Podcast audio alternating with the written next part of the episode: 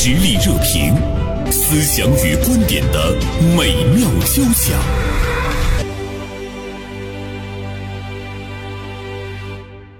今天呢，我们继续来聊酱香拿铁啊。今天《大连晚报》名笔视线的执笔人王金刚，呃，依旧呢关注到了这个热点。呃，做客我们直播间的呢，除了金刚之外呢，还有老友之声的负责人明飞也做客我们的直播间。二位中午好啊！嗯，杨生老师好，听众好。现在据说呢，已经是售罄了，很难买到一杯。二位喝了吗？呃，我是昨天上午有幸喝了一杯。呃，男生嘛，平时多多少少会喝点酒，但是茅台是喝不起的。喝完第一口，觉得因为是热的嘛，呃，咖啡的回甘没有了。呃，然后呢，第二呢，咖啡的那种醇厚当中呢，醇厚本来很醇厚的一种，因为瑞幸里面的因为用的咖啡豆的感觉我还是比较喜欢的。嗯，以前的那种感觉出现了一些变化，这个变化当中呢，加入了那个茅台的酱香。这喝上茅台的味儿了。呃，有一点，有一点的，但是这种感觉呢，呃，我可能可能跟每个人的口味有关，我可能更喜欢的这种入口的东西相对纯粹一些，嗯，但是呢，我觉得这个我有点接受不了。这个咖啡凉了，就觉得我开始喝了几口之后放在那儿了。他们有人同事跟我说：“哎呀，你小心啊，一会儿醉驾了。”因为忙别的，忙工作嘛。凉了之后又喝了一下，哎呦，那感觉更不好。明飞呢？我喝的就是凉的。我但是我说实话，我其实喝咖啡也喝了很多年。然后这个很多很多很多年以前，其实就喝过这个掺酒的咖啡，因为在。这个咖啡的世界里边有一款有一种系列的咖啡叫爱尔兰咖啡。爱尔兰咖啡在正常的一个咖啡臊子上面呢，原来的做法呢是会加一块方糖，然后呢会点上一些酒，然后点着，点着了之后呢糖融化，然后就把酒的东西的这个物质呢也都带到这个咖啡里面去，然后喝起来你会有这个酒的感觉。但是我其实喝这个瑞幸的这个产品，我没有什么太多的感觉，我觉得不好喝。因为我平时其实也不怎么喝这个拿铁，一般就是喝黑咖啡，呃，所以说我对这个东西本身没什么感觉。然后我自己其实也无感，但是这个家里人说：“哎呀，你尝一尝嘛，尝一尝嘛。”就是因为爱嘛，然后买一杯看尝尝尝尝，然后看看到底是啥味儿，然后也感受一下。然后就肯定是我没有什么特别大的感觉。那你们两个人会不会再去买第二杯？不可能，我不会，根本不可能，不会哈，根本不可能。就是其实我本身我也不是一个凑热闹的人，对，除非这个东西让我哎，我觉得，你比如像大连，你阿拉比卡开，我要我去一下，因为在别的城市有店很火，然后大连没有啊。搬那儿开了，我去喝一下，尝一下，感受一下。像这种东西，噱头类的东西，我其实我一般我不太愿意凑这个热闹。大街上说打仗了，我就我肯定不会往前。但是你看，但是你看，酱香拿铁也吸引了你这样不愿意凑热闹的人啊。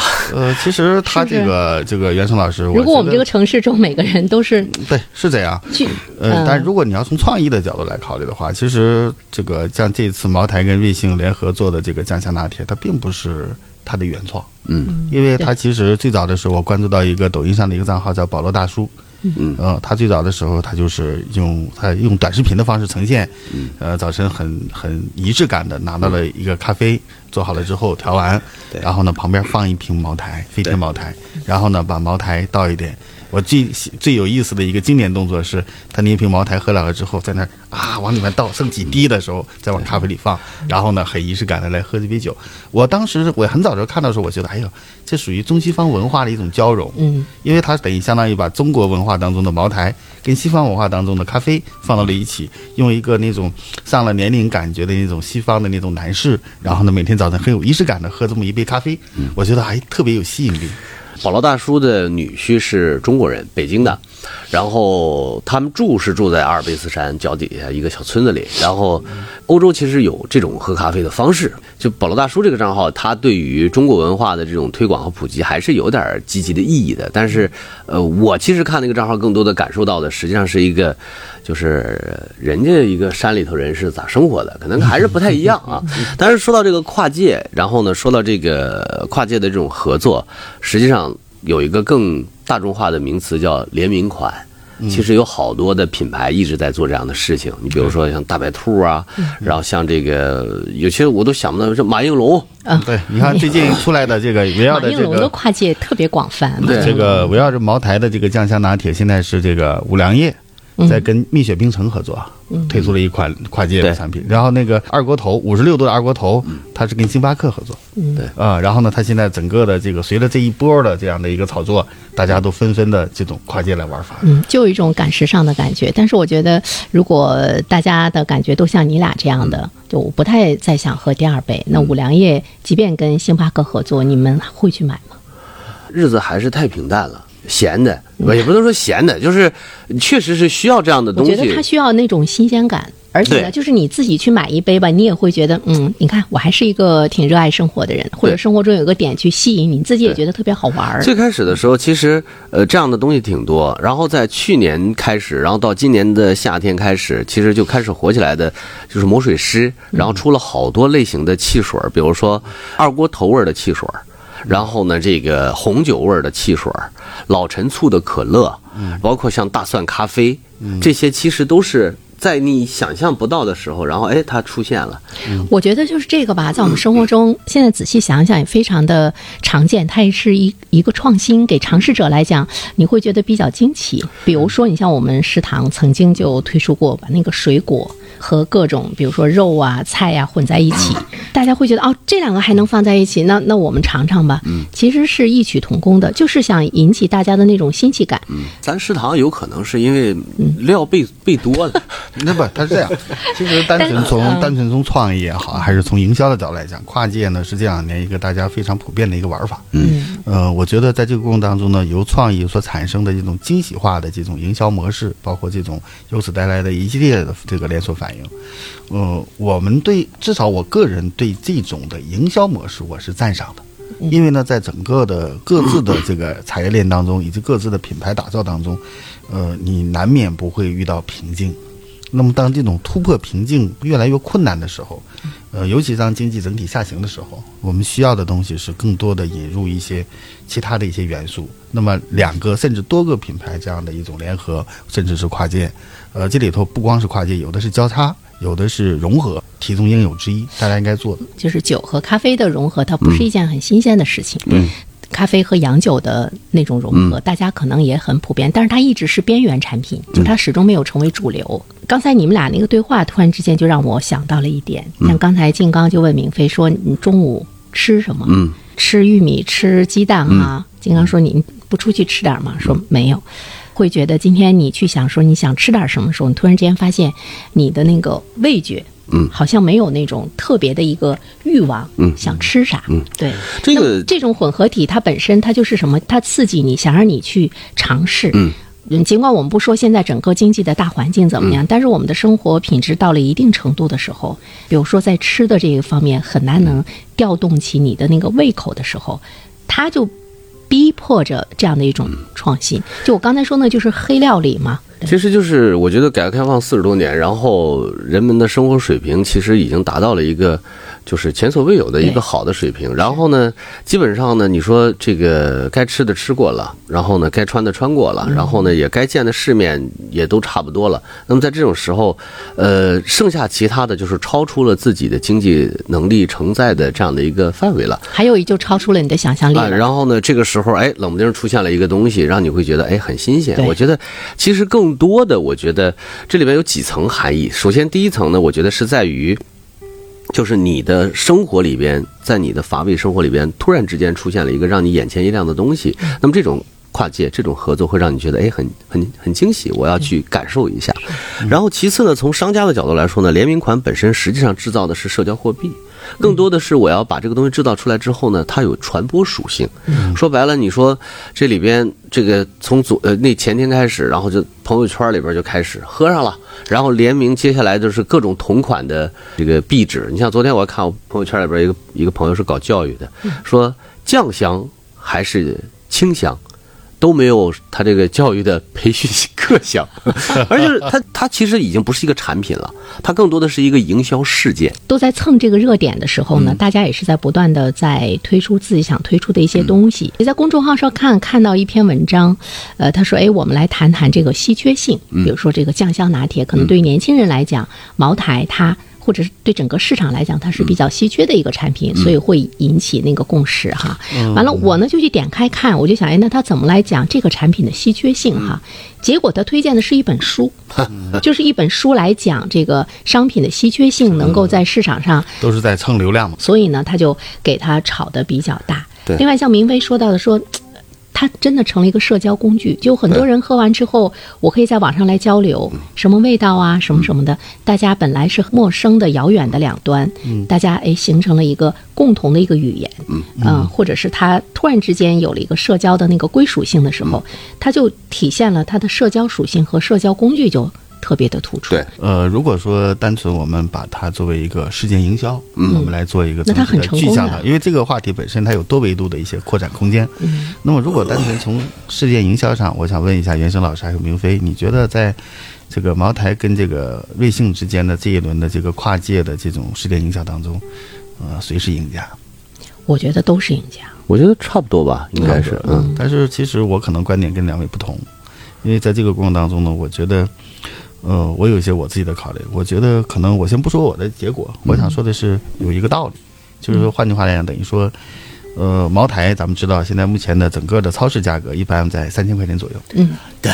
那么三千块钱的话，相当于说，呃，大家包括像咱们这几个，我不知道袁生老师怎样，至少我和明飞我还知道一些，基本上属于这个日常，呃，一年能喝个一两次。那你俩比我强，我好几年喝一次。你说这个对于茅台来讲，它的固定客户，包括它的忠实拥趸，是一些什么样的人？我觉得应该是月收入在十万以上，这是大底，不能排斥我们的社会里面一定有这样的人。嗯，这样的人呢，他的消费习惯是什么呢？他一定是所有的东西，他全是最好的、与众不同的。然后呢，他要维护他整个的这种整体的形象打造。我觉得不一定我我我不太同意这个不是，我是这样的，就是我特别理解金刚说的这个观点的这个实际的含义，就是它的实际的核心在于说，你茅台作为一个高端的白酒品牌，你有你自己固定的消费群体，没错。而且呢，你作为中国白酒的第一品牌，国酒。那你实际上呢，你承担的承这个承载的应该是这个国家 在这个领域当没有那么大，他其实一句话就说白了，就是一个不是一个责任誉啊形就是回头相当于什么？就是说我一个三千块钱一瓶，然后呢，我基本上相当于锁定了中国在经济消费能力中绝对金字塔尖的那一部分的人。嗯，然后呢，我现在跟一个瑞幸，瑞幸你不能否认它是一个平民品牌。往下还有，然后对呀、然后呢，回头来讲呢，一般我理解，就是瑞幸跟星巴克的消费场景是不同的。星巴克一般会在这个入店，然后呢在那坐着，或者是说我拿一杯之后，我自己开个车走了。然后呢，瑞幸是什么呢？是我拿一杯之后呢，我去坐坐地铁，我去挤着坐公交，嗯我上班要喝。它是属于这样的一个平民化的一种消费的一个一个一个阶层。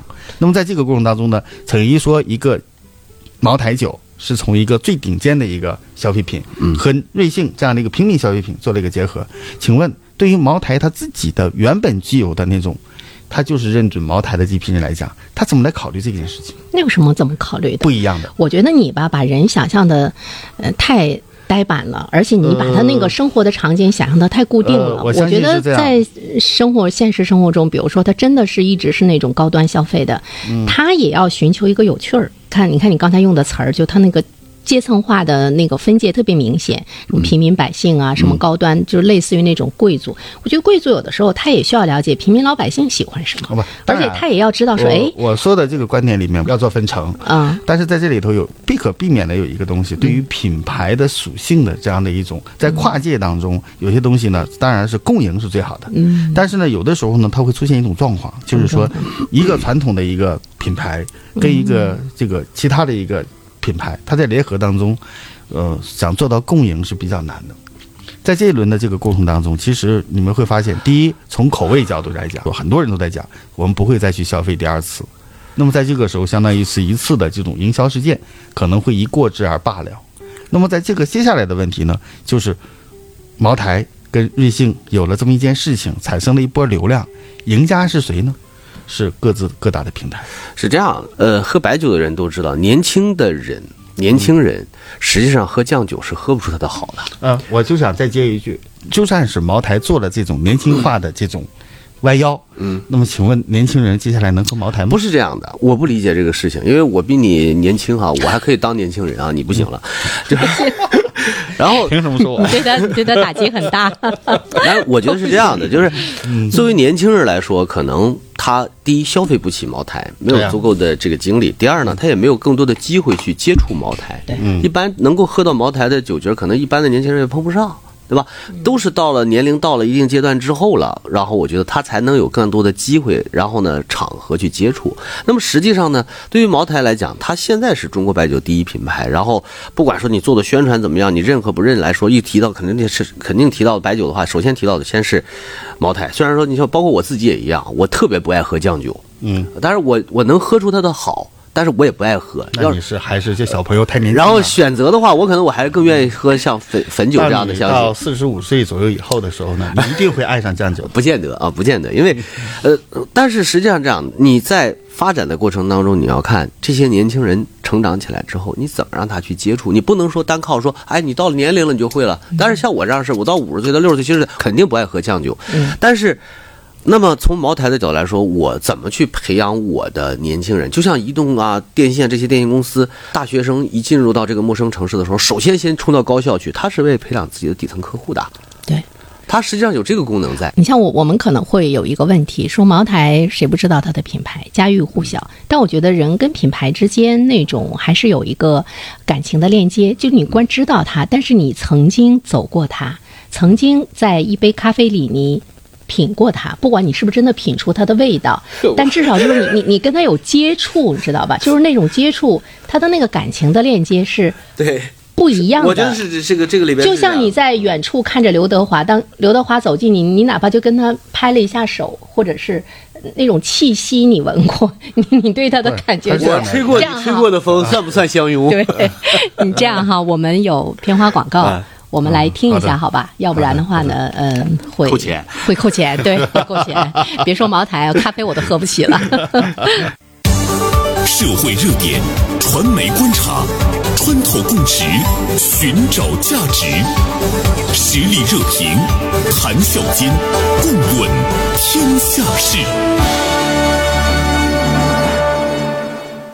我们继续呢来聊关于酱香拿铁的事儿。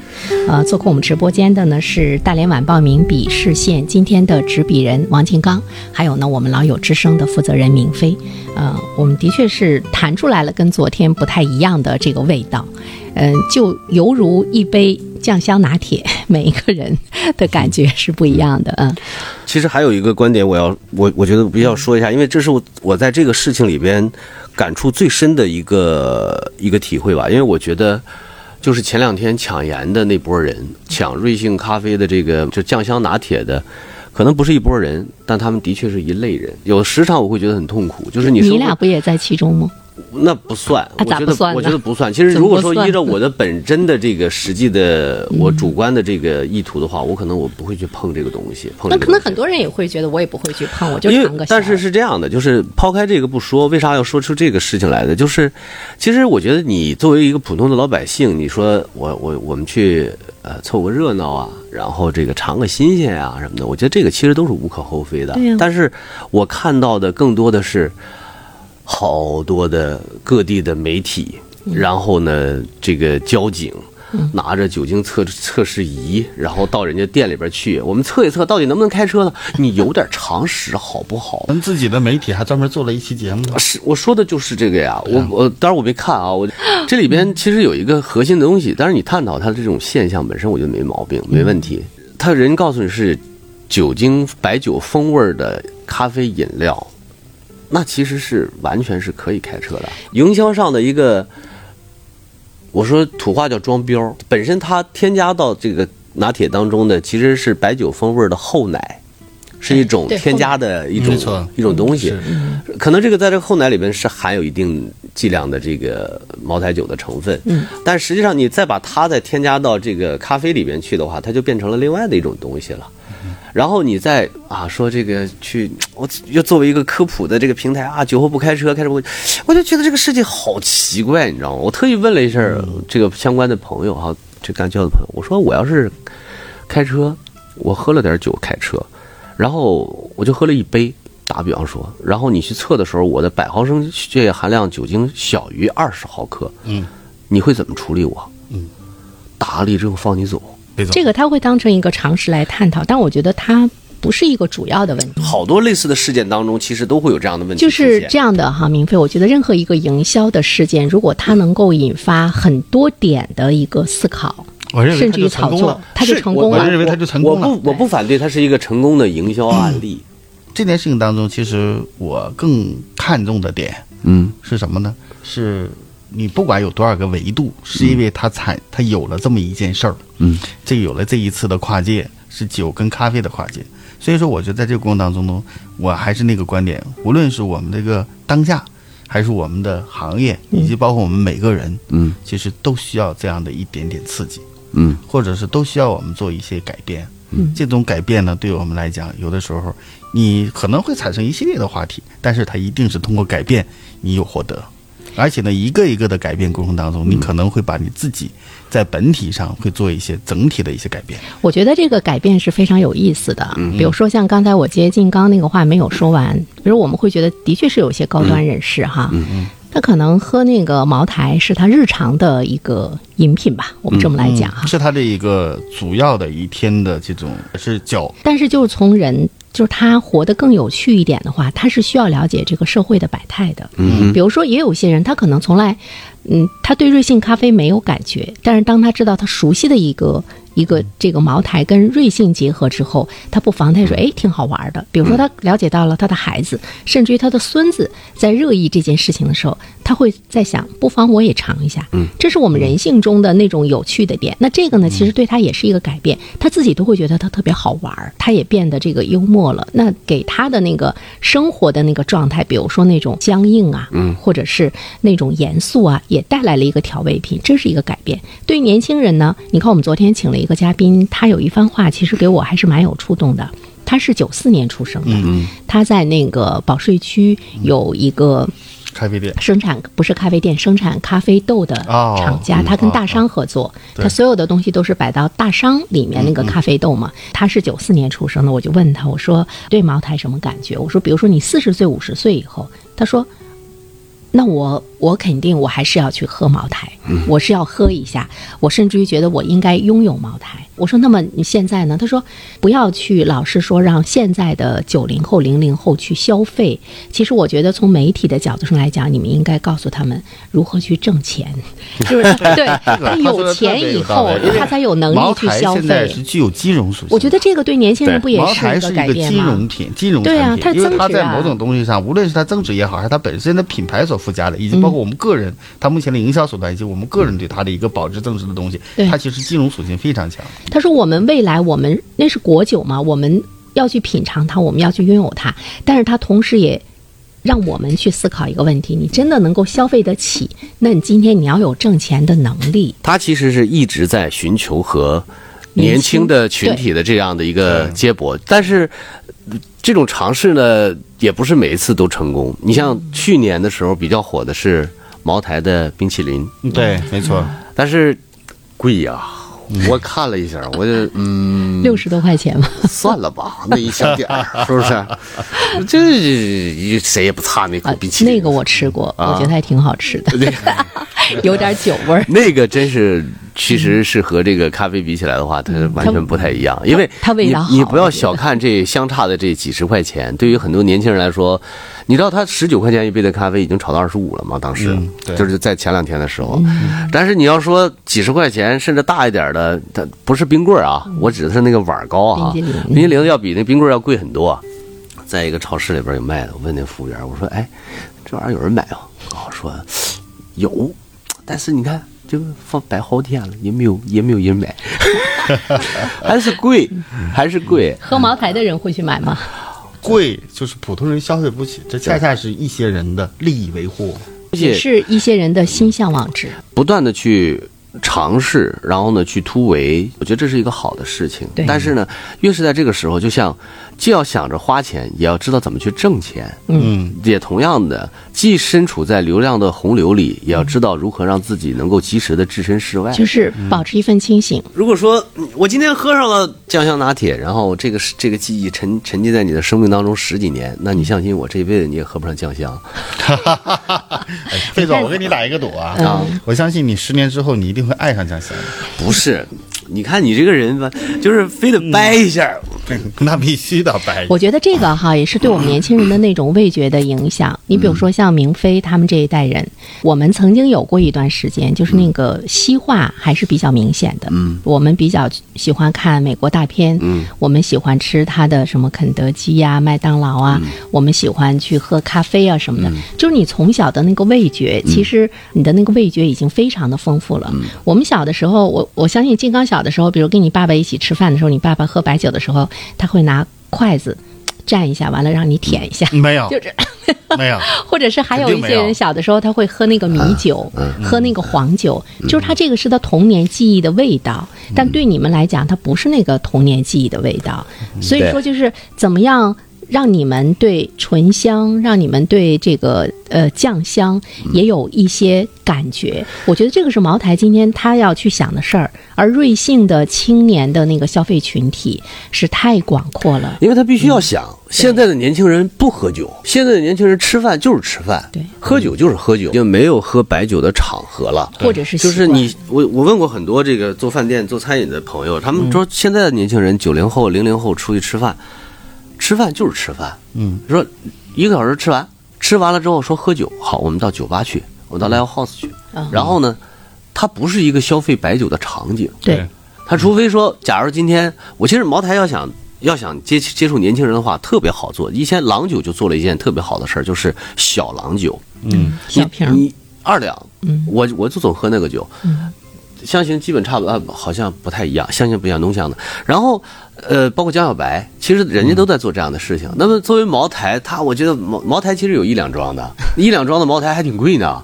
呃一一一打开十个也是，你一瓶下去也几百块钱。